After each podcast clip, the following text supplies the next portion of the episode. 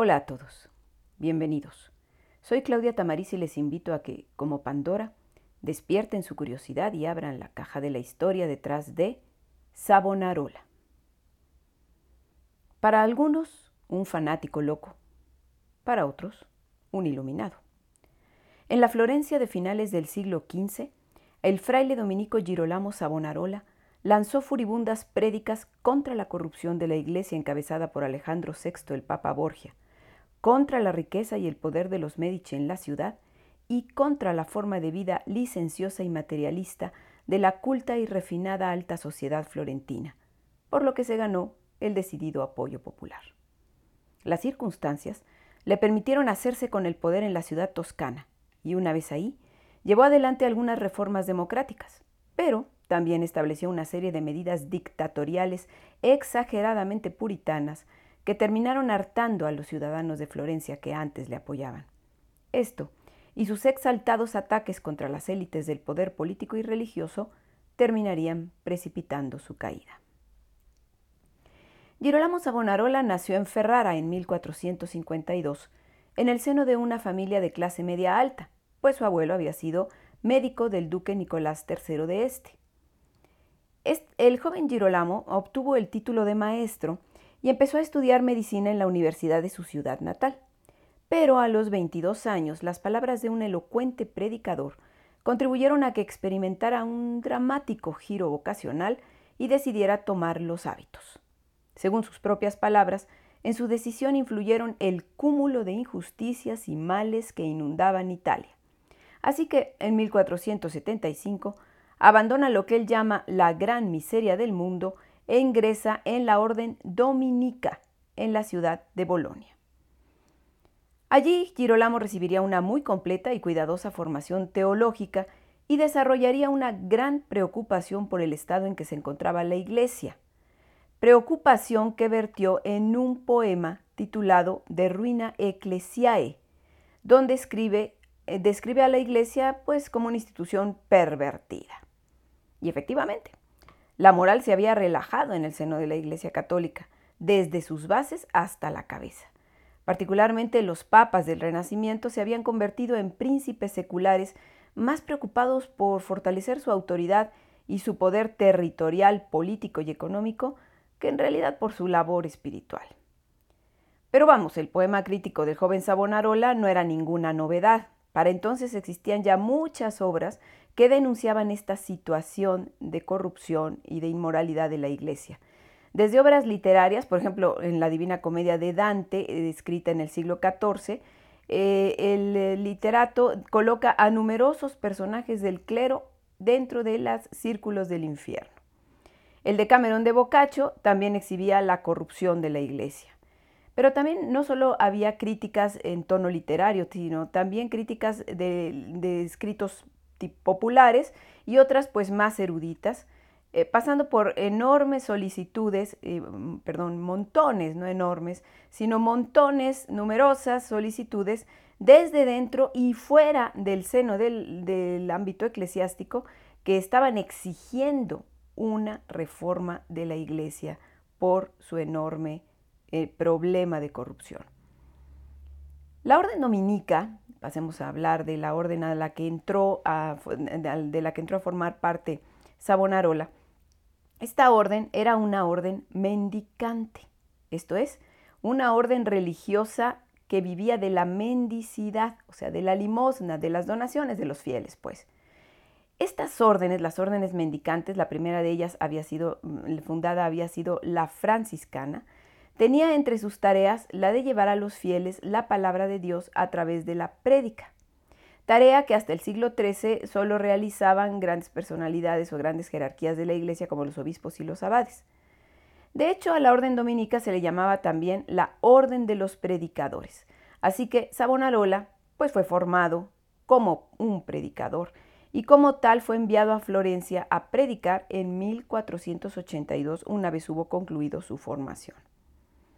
Bueno, pero yo creo que antes de continuar hablando de Savonarola y cómo le fue en Florencia, deberíamos eh, hablar un poco del panorama político de la Italia de fines del siglo XV, o sea, de la Italia del primer Renacimiento, porque para este momento no existía Italia como unidad política, no era un país como tal ni un reino, sino que estaba fragmentada, especialmente en el norte, en pequeños estados que vivían en un permanente juego de enfrentamientos, se peleaban entre sí, y alianzas que formaban para pelearse con otras. Entre ellos destacaban por su tamaño e importancia el Ducado de Milán, la República de Florencia, la República de Venecia, los estados pontificios en el centro de la península, es decir, los estados que le pertenecían al Vaticano, y en el sur el reino de Nápoles, que era gobernado por una rama de la Casa Real de Aragón.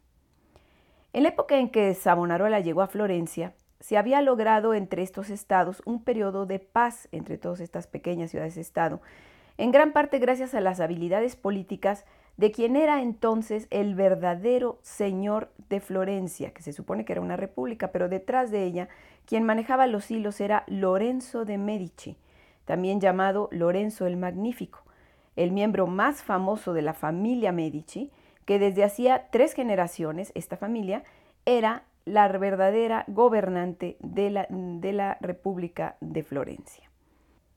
En la ciudad de Florencia, pues, cuna del Renacimiento, el fraile dominico se alojó en el convento de San Marcos, originalmente un monasterio benedictino que, por cierto, Cosme de Medici, eh, el patriarca de la familia Medici, en su labor de mecenazgo, había mandado restaurar este convento a Micheloso di Bartolomeo para entregárselo a la Orden de Santo Domingo. Durante esta primera estancia en Florencia, Savonarola no tuvo mucho éxito como predicador. Se dice que incluso fue invitado a predicar los sermones de la cuaresma en la iglesia, eh, justamente la iglesia que los Medici consideraban su iglesia personal, San Lorenzo, eh, que además era la iglesia más antigua de la ciudad. Y ahí los feligreses, que eran en su mayoría gente acaudalada de la ciudad, se burló del fraile por su acento de Ferrara.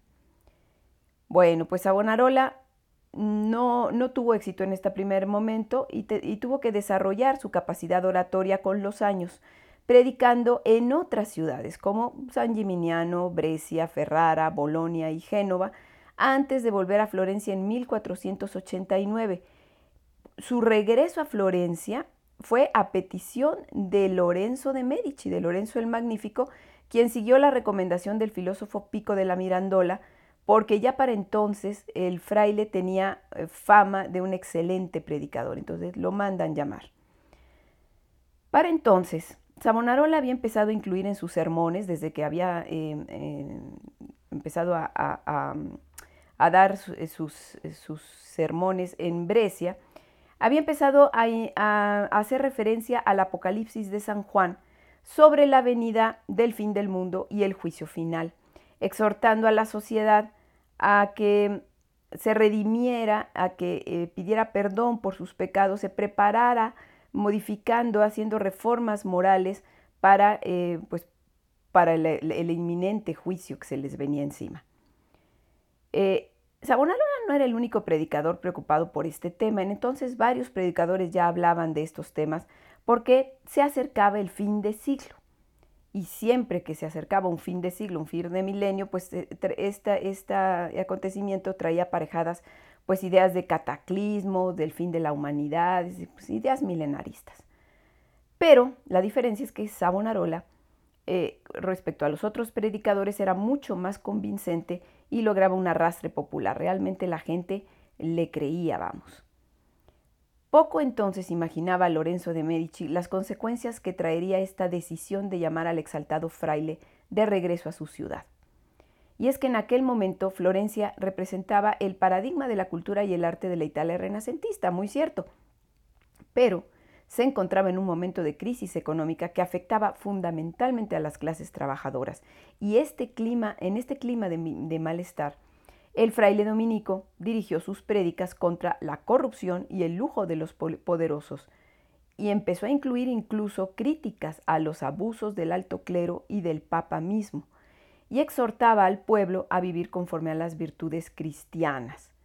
Sus prédicas, que además mezclaba con visiones y profecías, empezaron a atraer no solo al pueblo, sino que en este clima milenarista también a élites intelectuales, como al mismísimo Piero de la, eh, de la Mirandola y a Marcello Ficino, dos filósofos, así como artistas eh, de la talla de Botticelli o Miguel Ángel.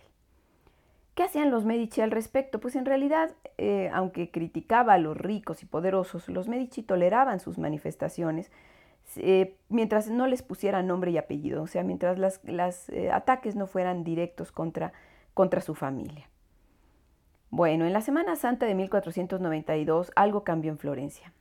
Falleció Lorenzo el Magnífico. Y vean ustedes, Savonarola declaró que aquello fue un milagro.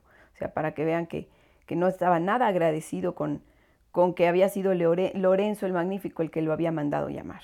En fin, su muerte, la muerte de Lorenzo, trajo consigo un complicado traspaso del poder, porque éste tenía que pasar a manos de su hijo Pedro, y este, Pedro, era un joven poco, poco experto en las lides políticas y que no poseía las cualidades de líder y el carisma de su padre. Además despertaba desconfianza, especialmente porque tenía una esposa extranjera, concretamente una napolitana, Alfonsina, em, que, bueno, tenía mucha influencia sobre su marido y mucha influencia política. Mientras tanto, Savonarola adquiría poder dentro de su orden, y es que el Papa Alejandro VI, más adelante hablaremos de este Papa, había aprobado la creación de una congregación independiente dentro de la Orden de los Dominicos y había nombrado como vicario general de esta nueva congregación al exaltado fraile ferrarense, o sea, a Savonarola. Por eso decimos que empezó a adquirir más poder. Este entonces inició una radical reforma de la vida monástica, promoviendo una vida de austeridad y rigor moral, que lo que hizo fue atraer a numerosos jóvenes florentinos a San Marcos para convertirse en frailes. Además, para este momento la influencia de Savonarola traspasaba las fronteras de la ciudad Toscana, porque, por ejemplo, llegó a cartearse con el duque de Ferrara, el duque de su ciudad natal, Ercole de Este, que por cierto era consuegro del Papa, porque el Papa era el famosísimo Papa Borgia, em, que no, no, tenía miramientos en, proclamar eh, que tenía hijos y darles todas las canonjías posibles a sus hijos. Esto no era, no era único del Papa, otros papas ya lo habían hecho antes, pero bueno, ese era muy, eh, muy descarado en ese sentido y había casado a su hija Lucrecia, Lucrecia Borgia, con el hijo de Ercole de Este, por eso eran consuegros. Y bueno, Ercole de Este, el duque de Ferrara, no veía con buenos ojos a su, consuegro y por eso simpatizaba con Savonarola, porque éste criticaba al Papa. Bueno, muy probablemente las exaltadas prédicas del fraile Savonarola, que seguía por cierto acusando a los florentinos por su inmoralidad, su depravación sexual y vean ustedes, por poseer y recrearse con obras de arte paganas y leer libros paganos. Bueno, pues estas exaltadas eh, críticas que cada vez aumentaban en virulencia no habrían llegado muy lejos si las circunstancias en la península italiana no hubieran sufrido un cambio importante. Para fines de 1494, Savonarola empezó a hablar sobre una supuesta visión acerca de la llegada de un nuevo rey Ciro, que impondría el orden en Italia y metería en cintura a los pecadores. En realidad, había oído rumores sobre una inminente invasión francesa encabezada por su monarca Carlos VIII. ¿Qué pasaba con Francia? Para fines del siglo XV, Francia se había consolidado como nación. Había expandido su territorio sobre el norte, sobre Borgoña y sobre Bretaña en la costa atlántica. Y el monarca en turno, que era justamente Carlos VIII, Miraba con ambición al reino de Nápoles al sur de la península, recuerden ustedes, porque este reino acababa de perder a su rey, se había muerto el rey Ferrante I, y su hijo Alfonso, que era el que heredaba el trono, tenía conflictos con la nobleza napolitana. Aprovechando esta circunstancia, el rey francés empezó a reclamar el trono de Nápoles basándose en sus supuestos derechos hereditarios y decidido a, a conseguirlo en 1494, armó un poderoso ejército e invadió Italia con la intención de cruzar la península hasta las tierras napolitanas. O sea, tenía, para llegar a Nápoles tenía que cruzar por todas las ciudades-estado que se encontraban entre, eh, entre, Francia y eh, las tierras del sur de Italia. Bueno, pues aunque Italia era durante el Renacimiento uno de los territorios más cultos y económicamente más prósperos de Europa, eso no, no cabía la menor duda, era también muy débil, debido justamente a su fragmentación política. Las ciudades-estado, al estar separadas y tener conflictos entre sí, pues cuando vino la invasión extranjera, pues no se pusieron de acuerdo para detenerlos. Así que cuando las tropas francesas entraron a la península, incluso rompieron ese delicado equilibrio de la paz que había conseguido Lorenzo, mantener Lorenzo el Magnífico, y entonces rompió ese equilibrio entre las ciudades italianas y ello pues permitió que no solo él invadiera la península, sino que vinieran invasiones posteriores. Eh, bueno, en fin, cuando las tropas francesas llegaron a las puertas de Florencia, porque pues fueron avanzando hacia el, hacia el sur, y bueno, se detuvieron finalmente ante las puertas de Florencia, esperando obviamente que ésta las dejara pasar, Savonarola estaba exultante, estaba feliz. El que no lo estaba tanto era justamente Pedro de Medici, el inexperto hijo de Lorenzo, que bueno, ahora era el señor de la ciudad, pero que al no poseer eh, la labia política de su padre, eh, no obtuvo un buen acuerdo con los franceses cuando fue a dialogar con Carlos VIII. Firmó, sí, un acuerdo, pero este acuerdo estipulaba que Florencia debía dejar pasar a los franceses y no solo eso, debía ceder al ejército francés las plazas fuertes que tenía en la frontera de su territorio y las ciudades de Pisa y Livorno, que se convertirían así en un punto de apoyo para el avance francés. Obviamente esto no gustó en Florencia. No gustó por un lado a la élite burguesa que le echó en cara no haber sido consultada para firmar ese acuerdo y tampoco gustó al pueblo que siempre había despreciado a Pedro y ahora lo veía como un traidor. Así que Apresionado por el pueblo florentino, Pedro y su familia tuvieron que huir de la ciudad. En pocas palabras, los Medici fueron expulsados de Florencia. Ante el vacío de poder, los aristócratas florentinos, que siempre habían sido rivales de los Medici, toman la decisión de darle el poder a Savonarola. Y eso debido a su arrastre popular y porque creyeron que iban a poder manipularlo, cosa que vamos a ver que no sucedió. La idea que tenían estos señores era que el fraile negociara con los franceses un nuevo acuerdo y luego organizara el nuevo gobierno en la ciudad. El fraile efectivamente se entrevistó varias veces con el monarca galo, pero él lo veía como el rey cristiano que había liberado a Florencia de los paganos Medici, por lo que se convirtió en su aliado y lo hizo entrar triunfalmente en la ciudad. De hecho, Carlos, efectivamente, gracias a, esta alianza, pues se abstuvo de, saquear Florencia, pero no, casi que no movió un ápice el acuerdo que había firmado con Piero de Medici. El acuerdo en esencia era el mismo. Savonarola tuvo que entregar a los franceses las plazas fuertes de la frontera y estos pudieron ocupar Pisa. Es decir, pues en esencia las condiciones negociadas no eran diferentes de las de Piero pero Savonarola lo manejó ante los florentinos como que Carlos era un aliado, que les había ayudado a deshacerse de los odiados Medici, y no la cabeza de un ejército de ocupación que venía a imponer sus condiciones, aunque en el fondo esto era. En fin, cuando el rey francés finalmente dejó Florencia, porque acuérdense que nomás estaba, iba de paso, aunque dejó ejércitos ahí en las fronteras, Em, cuando deja pues, Florencia para continuar su camino rumbo a Nápoles, Savonarola ya tenía el apoyo de este señor y, y gracias a eso se convirtió realmente en el líder político de la ciudad y estableció un régimen teocrático con una nueva constitución en la que se reconocía a Cristo como rey y soberano de la ciudad. Hemos de reconocer que para el fraile dominico la toma del poder no era un fin en sí mismo, era solo un medio para restaurar la moral y la religión en la ciudad. Por ello, pues sí procedió a reformar las instituciones. Eh, una reforma muy importante, que de hecho se considera que es una reforma democrática, que le dio muchísima mayor participación al pueblo de Florencia en, el gobierno, fue que instauró un gran consejo. Ya existía antes un consejo, pero era este de 600, perdón, de 300 miembros Ahora el consejo debía ser de mil individuos em, y debía ser este la cabeza de la ciudad. El problema es que este consejo pues resultaba muy ineficaz como órgano de gobierno porque pues poner de acuerdo a mil personas era bastante difícil. Además, el periodo de gobierno de este consejo solo duraba seis meses, por lo que no había mucha continuidad en las decisiones tomadas. En cambio, a la manera de los Medici, Savonarola no tomó el cargo de gobernante de la ciudad, no se nombró a sí mismo mm, gobernante de la ciudad, pero ejerció el poder a la sombra, o sea, de forma indirecta. Y por supuesto, no se dejó manipular por la élite ciudadana que lo había apoyado y en cambio los cargó de impuestos. El nuevo sistema establecido por Savonarola perseguía ante todo la renovación moral de la sociedad florentina. Así que impuso toda una reforma total de las costumbres, donde todo aquello considerado mundano, indecente o pagano era condenado. En Florencia se acabaron las fiestas y los bailes y se sustituyeron por procesiones y celebraciones religiosas.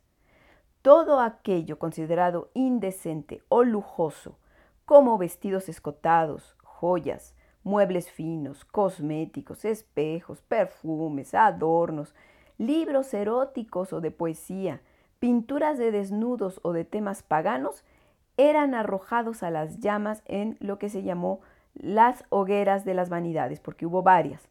Un inmenso fuego que siempre ardía en la Plaza de la Señoría, la plaza principal de la ciudad, para devorar esos objetos mundanos. En estas inmensas hogueras ardieron obras de Boccaccio, de Petrarca, de escritores clásicos de la civilización grecolatina. Se dice que incluso Sandro Botticelli, el genial pintor del 480, convencido de las prédicas del fraile dominico, había lanzado alguna de sus obras mitológicas a la famosa hoguera. Sin embargo, Giorgio Vasari, que escribiera la, biografía de este pintor, eh, dice que no es para tanto, no, no echó las obras, pero sí dejó de pintar. Bueno, pues ante semejantes eh, medidas, obviamente pronto aparecieron opositores a esta república teocrática de Savonarola. Por un lado estaban los partidarios del regreso de los Medici, que se llamaban los Paleschi. Por otro, las grandes familias florentinas, que no eran amigas de los Medici, que habían pretendido manipular a Savonarola, los Arrabiati les decían. Y finalmente también un creciente número de ciudadanos decepcionados y desesperados por las radicales reformas del fraile, este grupo era apoyado por la orden mendicante rival de los dominicos, la orden que había sido la primera en ser fundada, la de los franciscanos, eran tremendos rivales unos y otros. Estos grupos, es decir, los Paleschi, los Arrabiati y los decepcionados de las medidas de Savonarola junto con los franciscanos, pues serían quienes orquestarían la caída de Savonarola desde dentro, mientras que desde fuera el fraile se había ganado un poderosísimo enemigo que no descansaría hasta acabar con él, el Papa. Recordemos que uno de los blancos favoritos de los dardos furibundos de Savonarola era Alejandro VI, el Papa Borgia, un papa que junto con su corte, la corte pontificia, eh, vivía en medio del lujo, la corrupción y la inmoralidad más abierta y descarada. Esto no era nuevo, pero, este, pero en el caso de los Borgia era bastante más abierto. Eh, y bueno, eh, también se les acusaba entonces de, de, ser envenenadores y asesinos, esto es parte de la leyenda negra, pero bueno, evidentemente la inmoralidad que se vivía en la corte papal era manifiesta y Savonarola la atacaba. Desde que éste había tomado el poder, de hecho, sus ataques al Papa pues habían sido cada vez más virulentos. Sin embargo, el Papa no podía proceder contra el, fraile mientras éste tuviera al rey de Francia de su lado y a las tropas francesas muy cerca de Roma. Pero en 1495 las circunstancias cambiaron. Algunos de los estados italianos más poderosos, concretamente Milán, Venecia, Roma y Nápoles, finalmente lograron aliarse, formaron lo que se llamó la Liga Itálica, se unieron esfuerzos para correr a los invasores franceses y de esa manera obligaron a Carlos VIII a regresar a su país y dejó solo a Savonarola. Así pues, el 21 de julio de ese año 1495, Savonarola recibió la orden del Papa de ir a Roma a explicarle sus supuestas profecías el fraile estaba ya eh, solo con respecto a, la fuerza francesa que le apoyaba y por ello se niega a ir a, Roma alegando que está enfermo, dice que, tiene, que padece fiebres, que tiene disentería, pero en realidad sabe que si va a Roma estará desprotegido. El Papa entonces le prohíbe predicar y lo acusa de falso profeta y además le revoca esa independencia que le había concedido a su comunidad, a la comunidad del, convento de San Marcos, para quitarle el poder que tenía. Esto al mes siguiente mm, el Papa lo revocó, o sea, le, permitió que continuara al frente de la comunidad, pero le prohibió predicar. Sin embargo, Savonarola hace caso omiso de la orden papal y en octubre predica contra Pedro de Medici y otros enemigos de la República, aunque él decía que esa no era una prédica, que solamente estaba hablando. Pero en febrero del año siguiente vuelve a tomar el púlpito y desobedeciendo al Papa vuelve a hablar en contra de los poderosos. Incluso en la cuaresma de 1496, en una serie de sermones, varias veces arremete contra Alejandro VI, contra el Papa, quien nuevamente y ahora sí de manera permanente le revoca la independencia de la comunidad de San Marcos, le quita el poder sobre esta comunidad. Al mismo tiempo que Savonarola está predicando y desobedeciendo al Papa, continúan las hogueras de las vanidades y los seguidores del fraile, a los que la gente ya llama despectivamente los piagnoni, es decir, los llorones, iban de casa en casa para confiscar objetos pecaminosos, prohibir los juegos de azar e intimidar a las mujeres que según ellos vestían de forma indecente.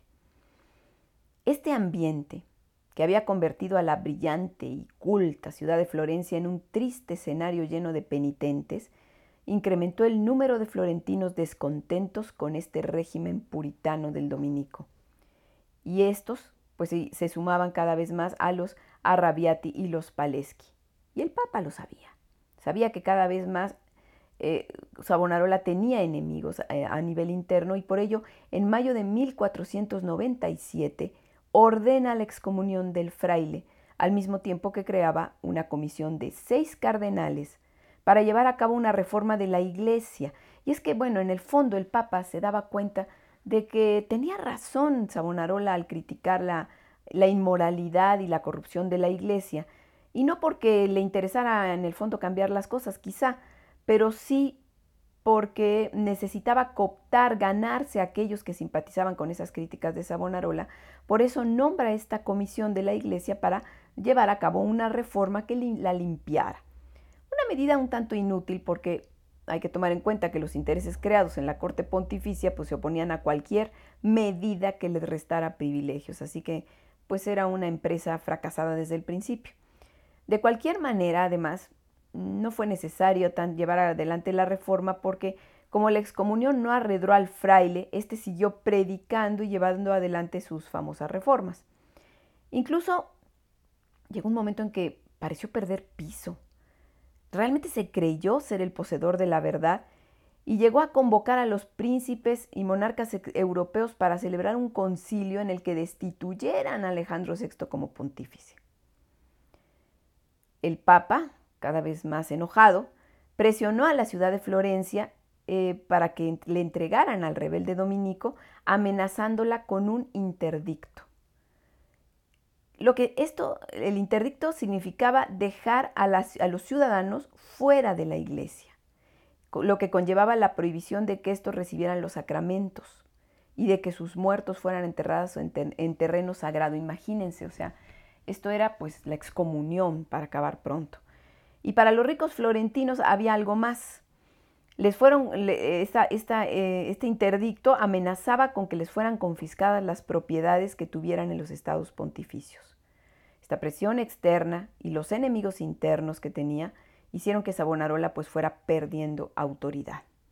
Esta pérdida del poder por parte del fraile fue todavía más evidente en abril de 1498, cuando sus enemigos acérrimos, los franciscanos, pidieron lo que se llamaba una prueba de fuego para saber si realmente Dios estaba con él.